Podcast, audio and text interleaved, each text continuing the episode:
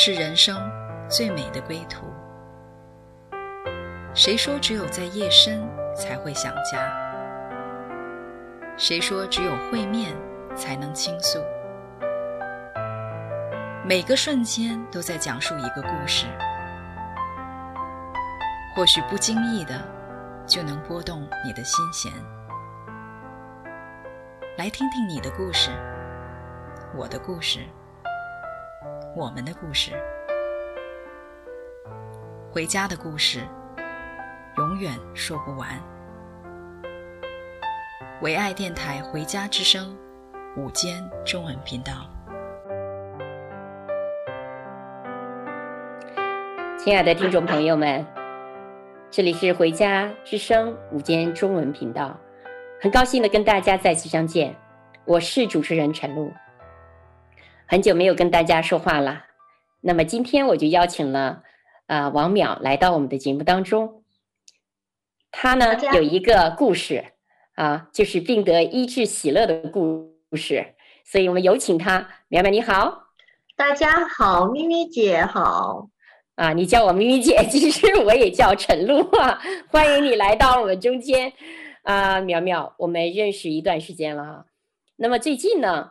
我听说了，你跟母亲都是曾经有一段呃疾病缠身，耗尽你们很多精力和钱财，但是都没有什么疗效的这个呃呃这个故事哈。那么最近呢，就有一个突然的一个转机啊，我想最兴奋的和惊喜的就是你和你的母亲哈。那我呢就特别感兴趣啊，请你聊聊你这方面的故事好吗？那么先讲讲你的故事。好啊，谢谢 陈露姐。嗯、啊，我是在啊二零一零年啊回国检查身体的时候呢，啊无意中啊发现啊尿里有潜血，就是眼睛看不到，但是在显微镜下能看到的那个红细胞。嗯啊，当时啊就是家里人也比较担心我。所以呢，就在中国治疗啊。那因为我先生在中国有个好朋友在呃呃，就是医院啊，认识一个全国非常有名的这个肾病专家，嗯啊，就说啊，让他来给我做治疗。因为呢，嗯，是每个人都想找世上最好的医生，这是人之常情。所以，呃，我先生说一定要找一个专家。那当时我们也很信服这个人，因为，啊、呃，他可能在这个啊肾病研究上有一些啊、呃、成就。所以呢，中国发现的一颗天上的一颗啊、呃、小卫星呢，是用他的名字来命名的。那啊。呃我们当时就认为，哦，这么有名的一个专家，一定会把我的病呢，啊、呃，医治的很好。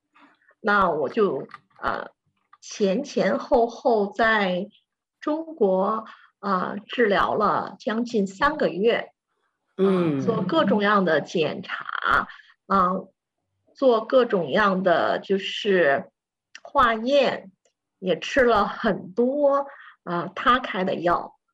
但是，嗯，从指标上没有 任何的变化，哦，嗯，所以呢，也就是非常的沮丧。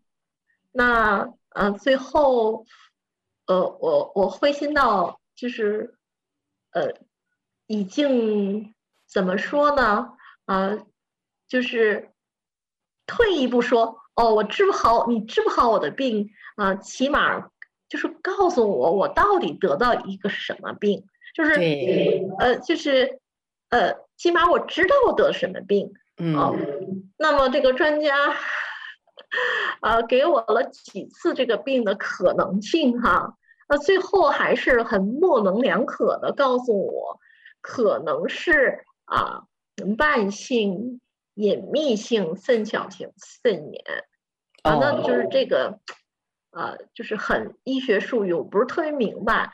那最后我回国，因为也是没有什么明显的效果，所以我就还得必须得回加拿大，因为我家在加拿大。那所以呢，啊，他就给我了一个啊，就是近乎于平常人的想法，就是说啊，这个肾啊，本来是来过去就是滤掉毒素的，嗯，那你的那个就像一个网状的东西。那你那个网子呢，可能太粗了，所以呢，啊，把那个坏的东西滤去呢，把好的东西，就是这个血红细胞呢，也滤去了一部分，啊，这是天生的，没有办法，啊，不知道什么原因造成的，也没有办法来医治，这就是我在中国治疗的，啊，一个过程。是啊，是我听听你在讲哈。呃，我也能体会到，就是突然发生的一个一个肾小球的球的问题哈改变，那么带着盼望去找是中国最好的医生哈，呃，那我想你那个心情一定是非常非常大的盼望，呃，但是花了钱，又吃了很多药，然后又做了很多的检查，我能想象你每一天就是为了这个病而奔波，为了这个病而受检查受苦啊，那最后呢？也不了了之，呃，我能体会到，就是你的心情哈，可能张眼闭眼，大概是就是那个露出来的红细胞吧，是是，是不是啊？是。所以那个时候，呃，你真实的感受就是这种失望啊、绝望啊。那么我也我也知道，因为我以前是医生嘛，我知道那个、嗯、呃那个网子太大了，当然红细胞就露出来了。这个说话呢都是好听哈，但是呢。嗯虽然很多东西是没有办法改变，但是你的心，我觉得还是要做了个决定，想把它还是要治好，是不是？是啊。那你回到加拿大又怎么样了？所以我回到加拿大呢，那我我的家人和我自己总觉得这个还是一个病，虽然对啊日常生活没有影响。那我在加拿大回来之后，嗯。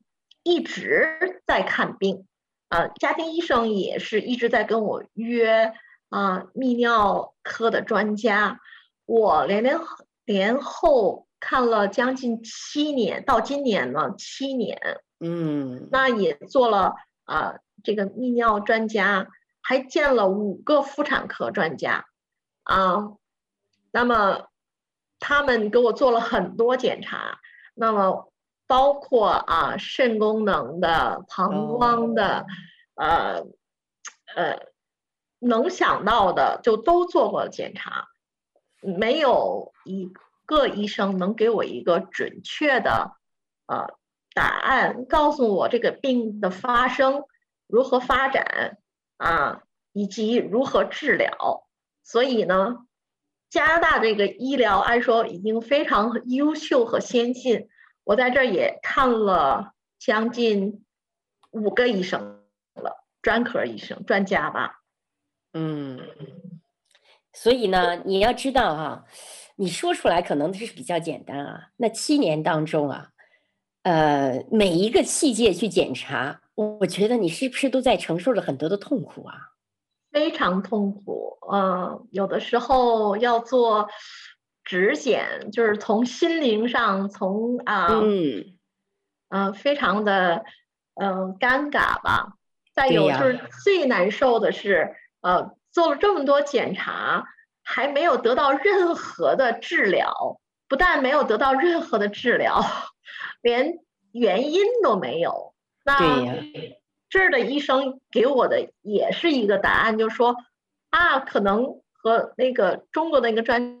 家的答案是一样的，可能你天生的这个网子就比别人粗哈，或者是网眼儿比较大，这个没法治疗，也没有办法来修复。对呀，我觉得哈，我听了就特别难受。你说呀，判个死刑也好，判个怎么样也好，总是好，但这个无期徒刑是非常困难的，好像就是一辈子就没个盼望，是不是？是啊。呃，那我也能理解，呃，就是说你做一个膀胱镜哈，都很很很，都是很痛苦的，因为我我们都知道嘛，哈，那我真的很佩服你哦，就是你是一直在忍耐，一直在等待一个医治的开始，所以呢，我请大家听首歌，叫《意志的活泉》。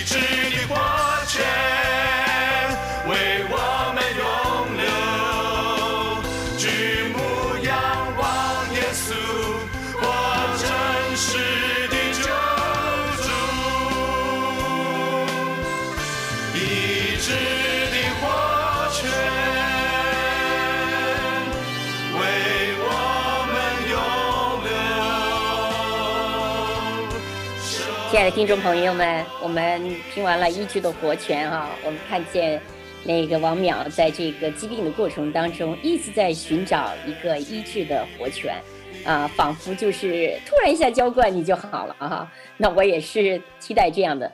哎，王淼，呃，就是在这个过程当中哈，你从中国找到最好的大夫，呃，没有希望，然后回到加拿大，你又找了这么多的大夫，虽然他不是。是 特别的好大夫，但是你也找了很多的大夫啊。那我觉得这个病到最后会给你造成什么样的困扰，影响到你的生活了吗？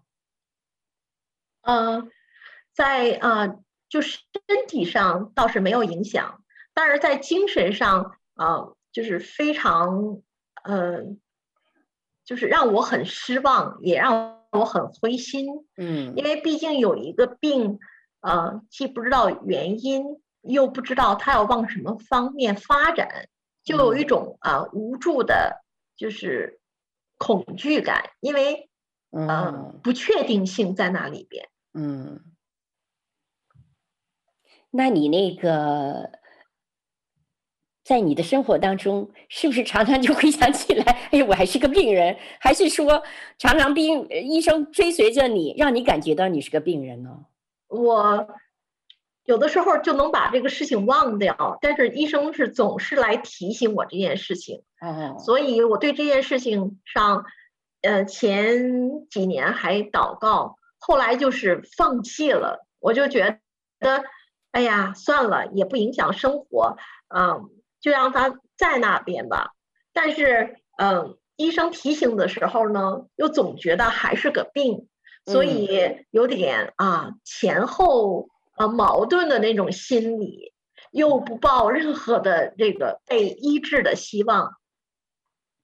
对，因为嘛，你还很年轻嘛，啊，我就想起我的母亲，她也是这个肾脏的疾病。那么她多少年发发展的时候，后来就是肾功能衰竭，啊，其实是挺大的一个祸患的。那对于作为医生，我们不希望发。病人发展到那个地步，所以呢，他就一直跟随，一直跟随，一直追查哈。那后来，呃，什么时候是你的一个转机呢？嗯，感谢啊，教会啊，也感谢这个呃疫情，让我们能有一个关锁的一个时间。那我我们小组，然后啊，鼓励大家呃，利用这个时间，利用这个机会呢。有更好的跟神的个人的关系，有跟神的一个祷告。嗯、那我每天在啊十一点十一分的时候，我会放下所、嗯、手上所有的的事情，啊，我就是啊感谢主、赞美来敬拜。嗯，那么嗯，最近啊，我们有个啊牧师尼寇得到一个。呃，挺大的一个医治。那么那一天我在敬拜的时候，我想，呃，这个血呢，那我这个血也像血漏的妇人一样。对呀，就是虽然嗯有一些不同哈，但是呢也是啊、呃、费尽钱财得不到医治。那唯有主耶稣能医治我，那我就啊、呃、特别有感动。我说我就像那个血漏的妇人一样。我一定要挤到这个呃众人之前，摸一下耶稣的穗子。我说，我特别有这种感动。我说我摸到了这个耶稣的穗子，那么这次呢，我一定会被医治。不知道哪儿来的这个信心，我就觉得是神给我的一个特别大的一个信心，可能是被神医治的时间到了。嗯，所以你在绝望里面。啊，那么听到了尼克牧师得医治哈，我知道他，呃，他是很不容易的，因为你毕竟是一个这个漏漏的一个小细胞，啊，那他得的是癌症，威胁了他的生命哈。我们就是跟着他一起祷告啊，然后看着他一天一天啊，一会儿高一会儿低，走过了这样的死因的幽谷，最后真的是完全的得医治。其实那天我听到他的见证，哎呀，我心里特别的感谢，因为从我医生的角度。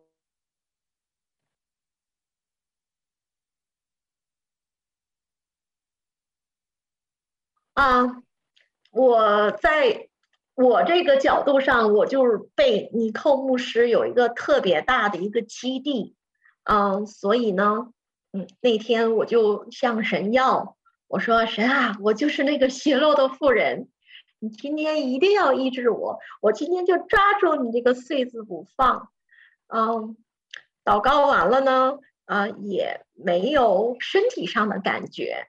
但是啊，就在那几天，我有一个啊检查体检，啊不是为了就是健康的的体检，是为因为了做啊一些啊呃买嗯做一些金融的东西，所以呢要一个体检报告。嗯，那在那个体检报告下来的时候，呃我嗯非常惊讶。因为我原来这个血漏一点也没有了，在这个报告上啊，我的肾功能是非常健全的，几项的检查都是完全正常的。哇，我都替你高兴哎！这个不经意的这个多米诺骨牌，一下子就让你也 跟着他们大家一起啊，突然的一个惊喜就临到了你啊！那当时你的心情是什么呀？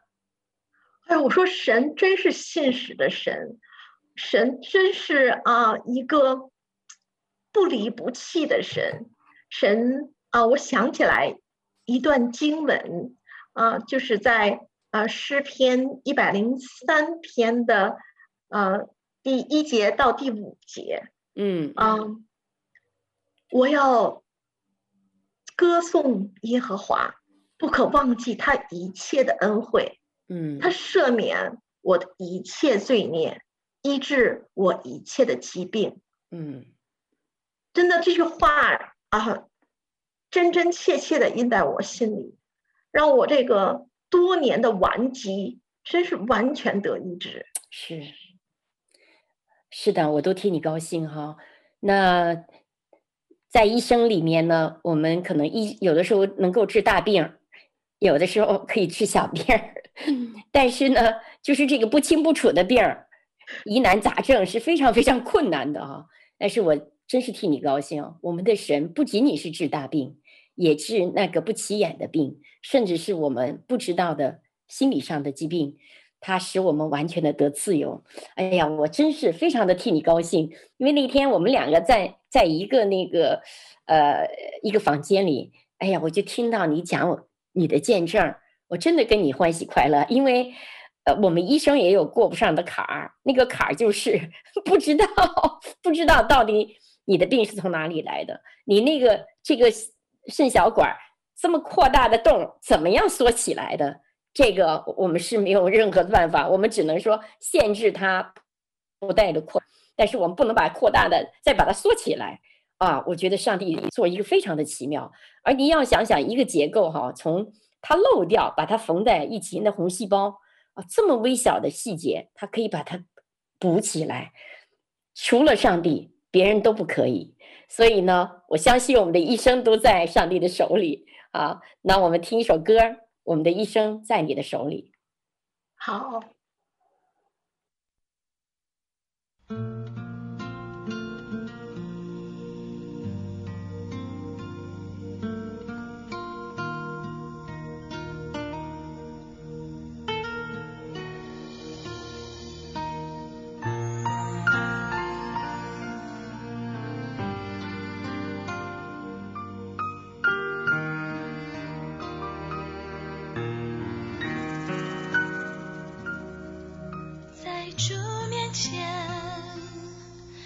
细数算神的恩典，我才明了你的奇妙带领，我等候，愿能摸着你的心意，未来的路，愿走在你旨意中，献上我最爱，祭坛前不。走，带领我前往你所应许之地。我的一生在你手中，惊涛骇浪，主与我同在。我的一生在你手中，勇敢前往，像标杆直奔。我的一生在你手中，甘心顺服，得最终奖赏。我的一生在你手中，我深知道我的一生在你手中。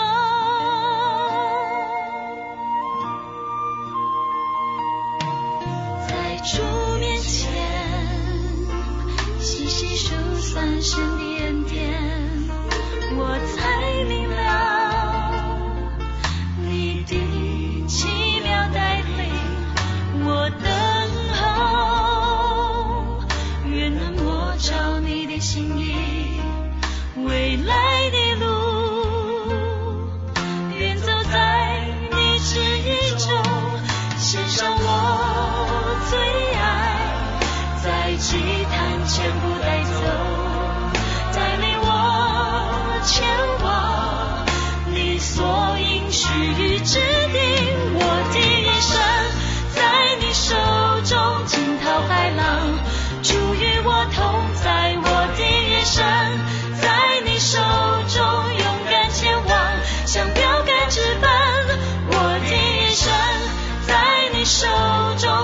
经选服的最终奖赏，我的一生在你手中，我深知道我的一生在你手中。你可知道你一生的道路都在神的手中吗？无论任何情况，你要确信在神手中远比在你自己手中更好。所以放下自己的挣扎，来跟从主吧。因为是有标杆在你前面，是有奖赏为你预备。神必在你一生当中引导你，直到走完人生的道路。献上我最爱，在期盼全部带走，带领我前往你所应许之地。我的一生手中，惊涛骇浪，主与我同在。我的一生在你手中，勇敢前往，像标杆直奔。我的一生。在你手中，甘心顺服，得最终奖赏。我的一生在你手中，我深知道，我的一生在你手中，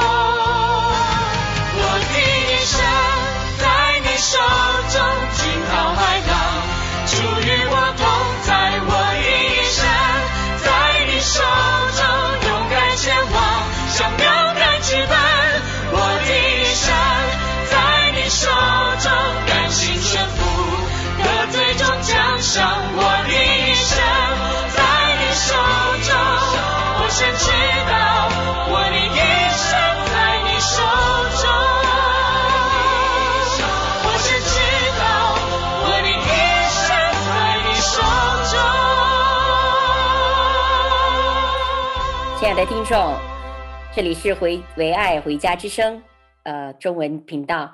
啊，我们刚才谈的是经历医治喜医治的喜乐，呃，惊喜。那我真为王淼高兴哈！当他把自己的这个很小的一个小病啊、交给医生的时候，交给药物的时候，呃，没有任何的盼望，让他痛苦不堪啊、经历了很多这样的检查呀，呃，莫名其妙的一些呃不断的不断的跟踪啊，但是都没有结果。但是当他把他的这个生命还有疾病交在上帝的手里，就是出人意外的，哎，有一个翻转的结局。我真是为他高兴哈！让这个不可逆的肾小管的那个小网，哎，他居然把它缝合在一起，然后该漏的就漏了，不该漏的就留下了。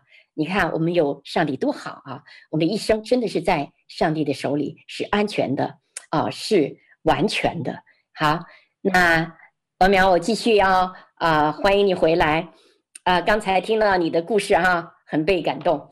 那妈妈那一段故事又是怎么样呢？你能说吗？说一下吗？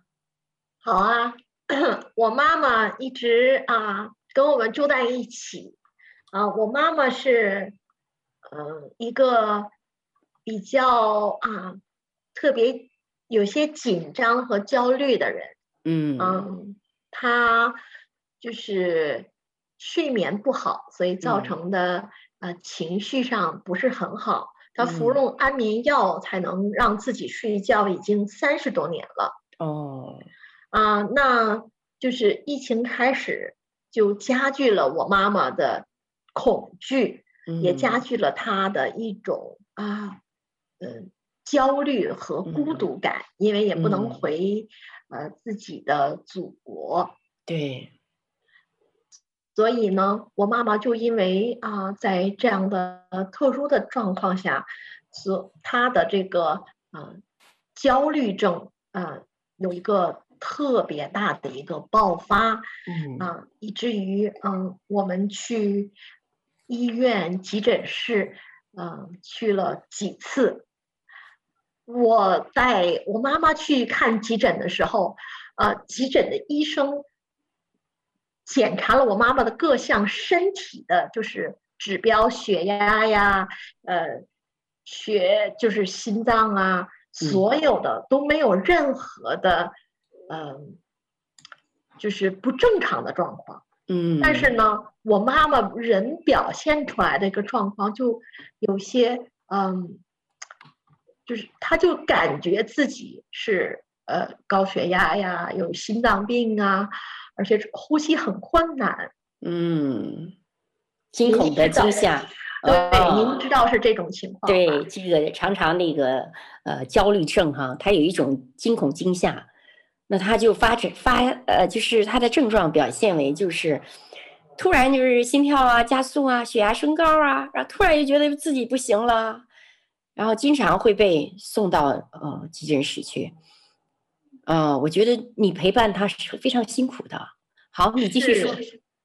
我我一开始就是特别觉得有有有很多的这个自怜和一些委屈在里边，因为我我妈妈就那种状态，真是感觉就必须要叫九幺幺的那种救护车来。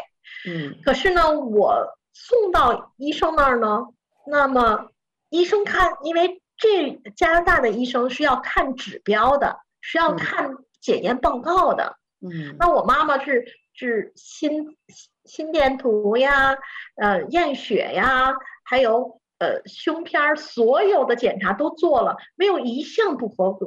那医生就开始怀疑我，啊，我几次去啊急诊室，他们都反复问我，你为什么把你母亲送来？他的原话是这样，为什么你要把你母亲送到急诊室呢？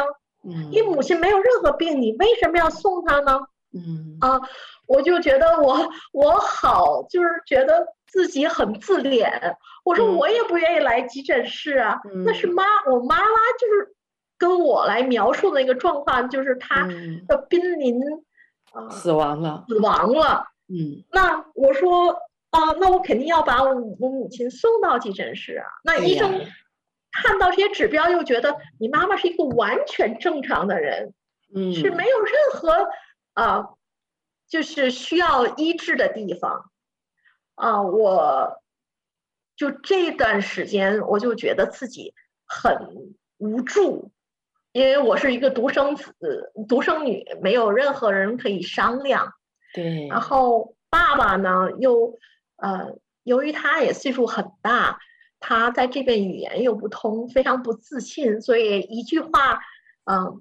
也不说，呃，也不会做出任何样的这个呃抉择或者是判断，所以呢，我 我觉得啊、呃，对于我来说，有一个非常大的一个压力在在心里，随时就感觉我妈妈要让我带她去医院，所以自己也非常恐慌。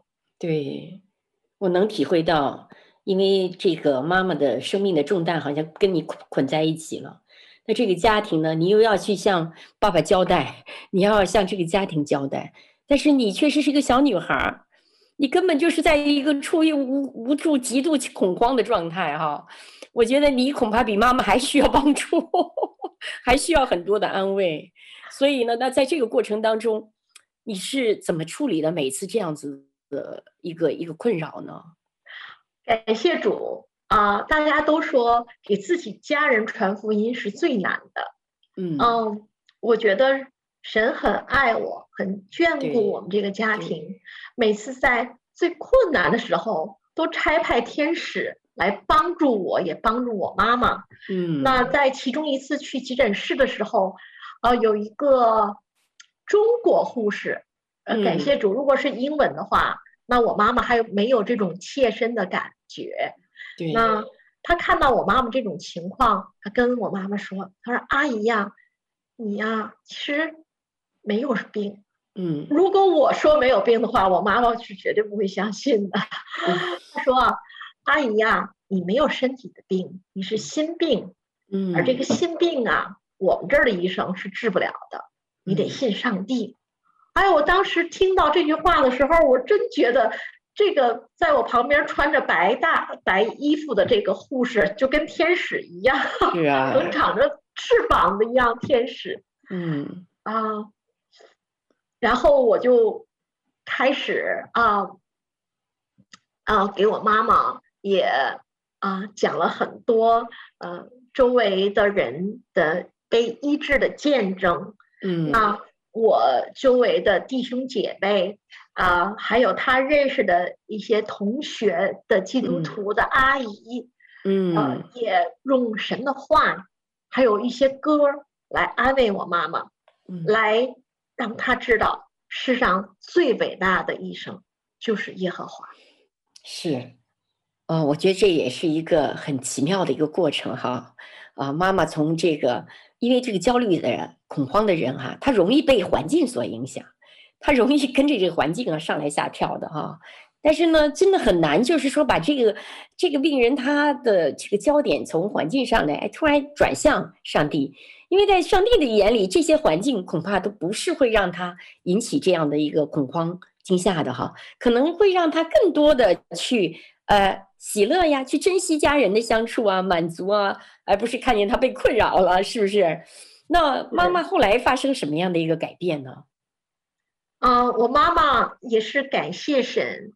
啊，医生其实发现了，就是他的疾病其实是一个啊精神上的疾病。对啊，我也带他啊，就是也给他做了祷告。那么，另外一方面也带他积极的治疗。那精神科的医生给他开了一个精神药物。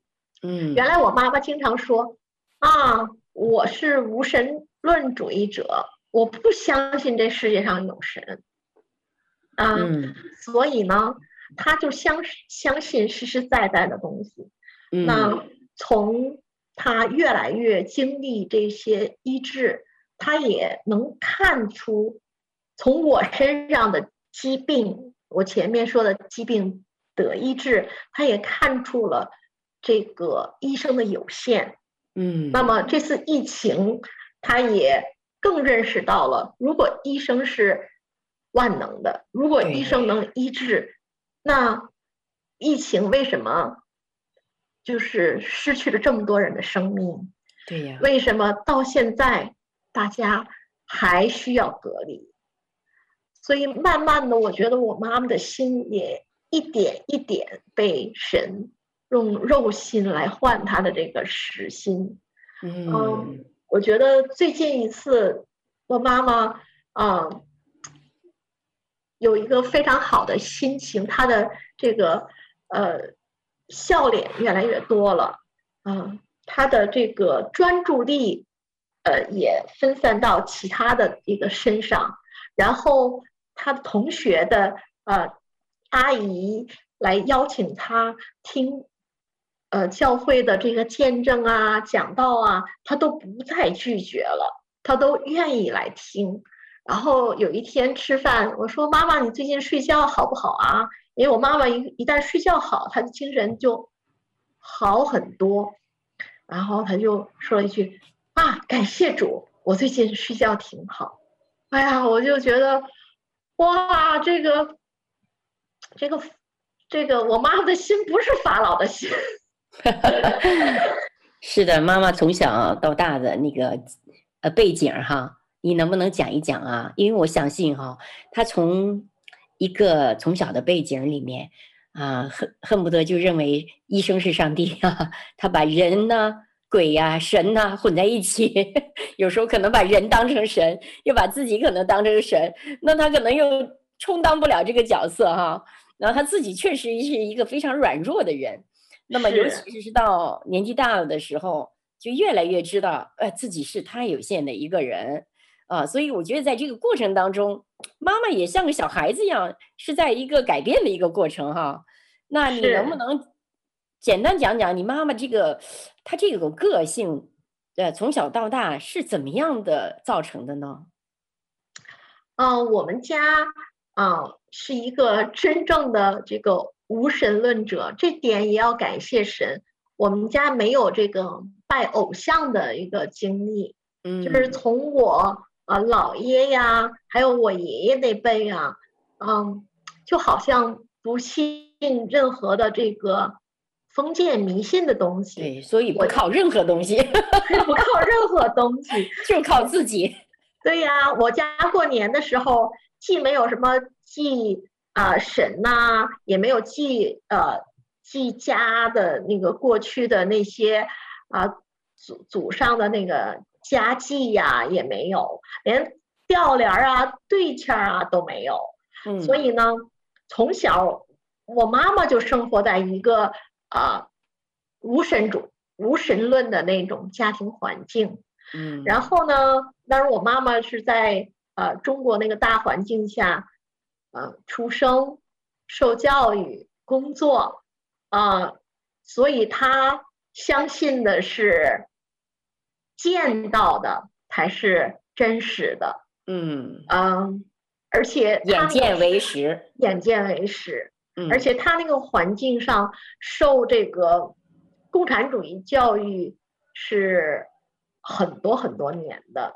嗯，所以我想，嗯，在很短的时间内让他来改变他的一生的这个信仰，是只有神能做到的。对，啊，而且。啊，妈妈是在一个什么样的家庭环境呢？比如说，他跟爸、跟你的姥姥、姥爷，啊，他们的关系是怎么样的呢？我妈妈是一个很好强的人，那跟我姥姥、姥爷的之间的这个呃关系呢，不是很好，因为她是那种很强势的，嗯，她相信自己能做到，她相信靠自己的努力能啊达到所有啊她想。达到的东西，嗯，所以呢，他工作很努力，嗯、那么呃，也为他啊、呃，就是能相信什么东西的一个理论呢，提供的一个很长期的信仰，就是我只有努力才能得到，嗯、我只有得到看见了，我才能得到。嗯，那他不太相信。就是有人会白白的给你，对，就不经任何你的努力、你的好、你的道德的高尚，别人就会把宝贵无价的东西白白赐给你。这是我母亲的这个信仰里边所不能接受的。对，我能理解哈、哦，妈妈呃不能靠不靠别人，也不相信任何人，但是呢，她把自己。搞得很强，但是在后面的强，他最后呢越来越强呢，他结果变成了一个非常的焦虑、失控的状态啊。当这个环境不如他那想法，他没有办法控制的时候，他就开始啊用这个墙。我觉得这个墙，他反而就是。那击伤了自己啊！你看焦虑呀、啊、失控啊，然后心慌啊、血压升高啊，就是我我就能想到说，突然这个人，呃，松了一下手，其实他以为他会掉在地下，其实那个地可能离他就那么一也就那么呃几公分的呃近，但是他还是要靠自己在那挣扎啊。因为妈妈这样的一个背景的改变，我觉得是当他认识到他自己特别的软弱。而且他的盼望也不会是从医生而来，医生一看他说，你没病啊，他他的强告诉他自己我有病，但是医生的强也是告诉他你没病，对吧？是。然后呢，我觉得他在这个挫挫败的当中哈，真正的他认识到了谁是最强者，谁是那个呃王者啊，呃，我觉得他才有一条出路，有一个信心之路哈。来，我们再听一首歌，叫《你作者为王》。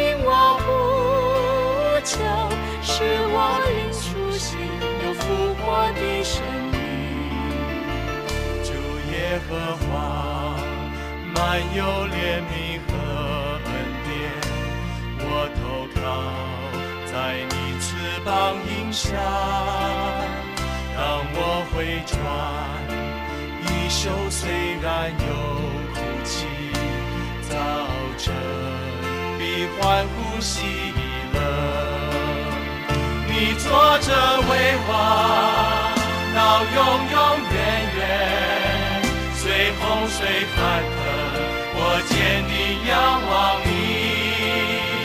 你坐着为王，垂听我。求使我灵苏醒，有复活的生命。今天无论这个世界是多么的动荡，你的环境是多么的无奈，你要继续来仰望神，因为他仍坐在宝座上，他拥有你生命的答案，他也拥有这世界的答案，他正坐在宝座，垂听你的呼求。你坐着为王，到永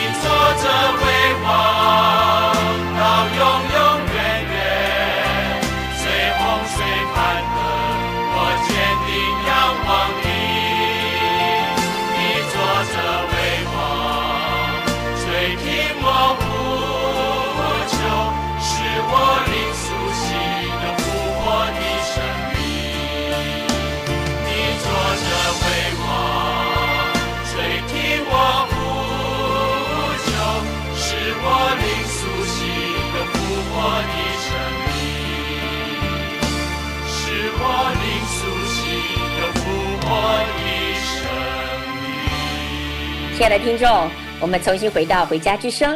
那么刚才我们听到了苗苗呃的母亲和她呃得医治的一个惊喜。那么苗苗呃，你到最后还有什么话要跟我们听众朋友们说吗？啊、我特别想用马太福音第八章第十七节的一段经文送给啊、所有的听众。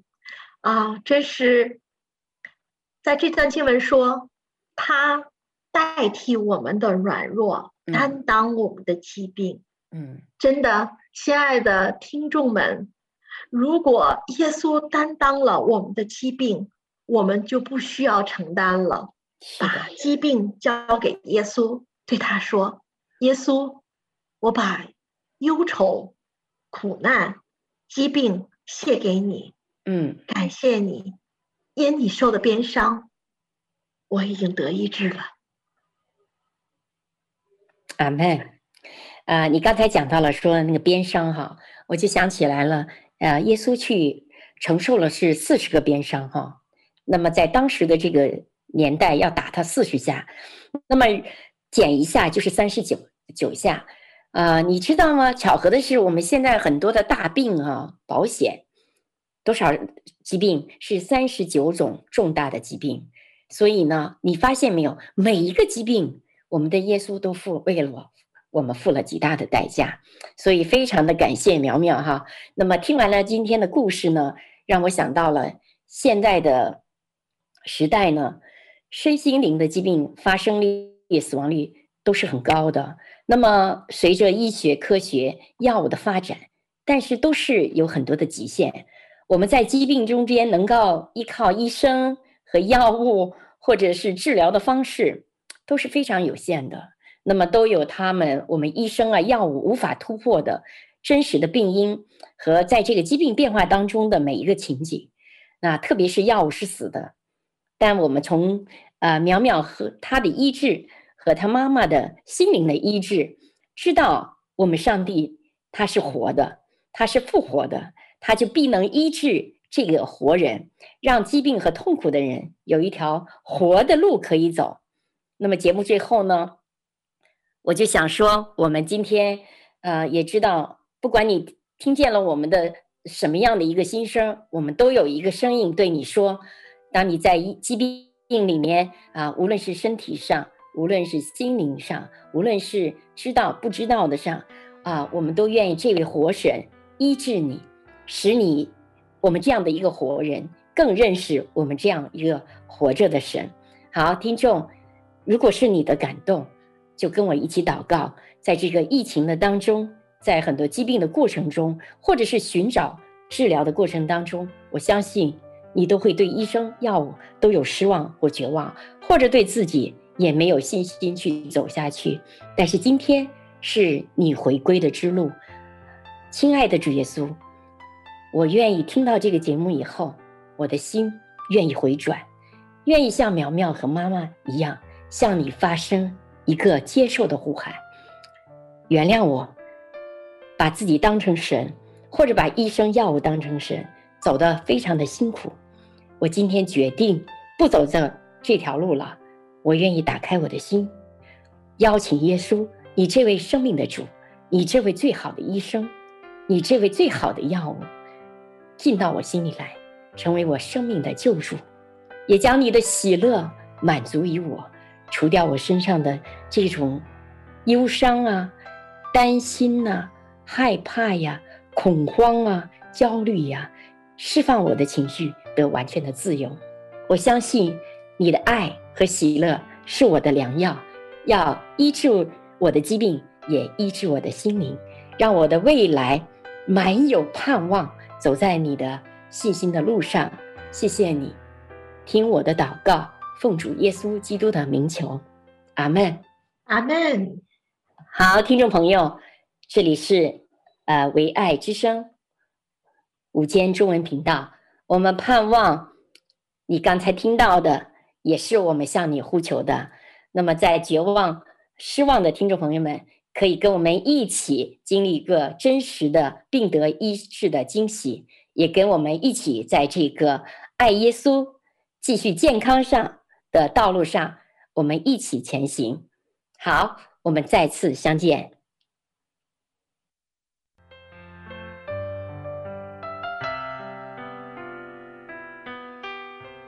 回家的路上，总有说不完的故事。